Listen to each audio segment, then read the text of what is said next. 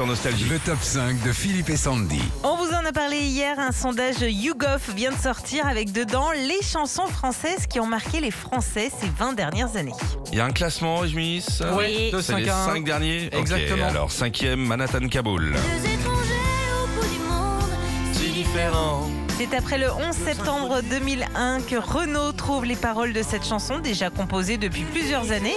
Il choisit Axel Red pour la chanter en duo avec lui. Et cette chanson sera la chanson de l'année aux Victoires de la musique ainsi qu'aux Energy Music Awards l'année suivante. Numéro 4, c'est Johnny Hallyday, Marie. Oh Marie, si tu savais. Dans ce sondage YouGov, on apprend que Johnny est le chanteur qui a le plus marqué ces 20 dernières années, notamment avec cette chanson écrite et composée par Gérald de, Pal- de Palmas.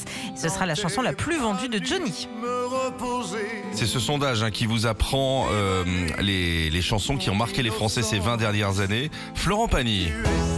Baissez mon froc, j'en suis capable, mais vous n'aurez pas la liberté de penser. Sorti en 2003, Ma liberté de penser, composée par Pascal Obispo. Cette chanson signera un vrai tournant dans la carrière du chanteur.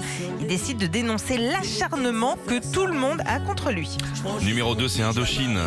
J'ai demandé à la lune. Marche bien ça.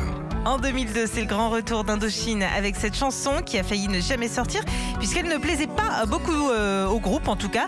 Elle se vendra euh, malgré tout à plus d'un million d'exemplaires et deviendra l'une des chansons qui a le plus marqué les Français depuis 2000. Et en numéro 1 de ces chansons qui ont marqué les Français, c'est Stromae. J'étais formidable. C'est la chanson qui a le plus marqué les Français. C'est à la suite d'une rencontre avec un sans-abri qu'il a eu l'idée de cette chanson, avec un clip qui avait euh, fait pas mal parler de lui à sa sortie, puisqu'on le voyait en caméra cachée, Stromae faisant semblant d'être ivre dans la rue.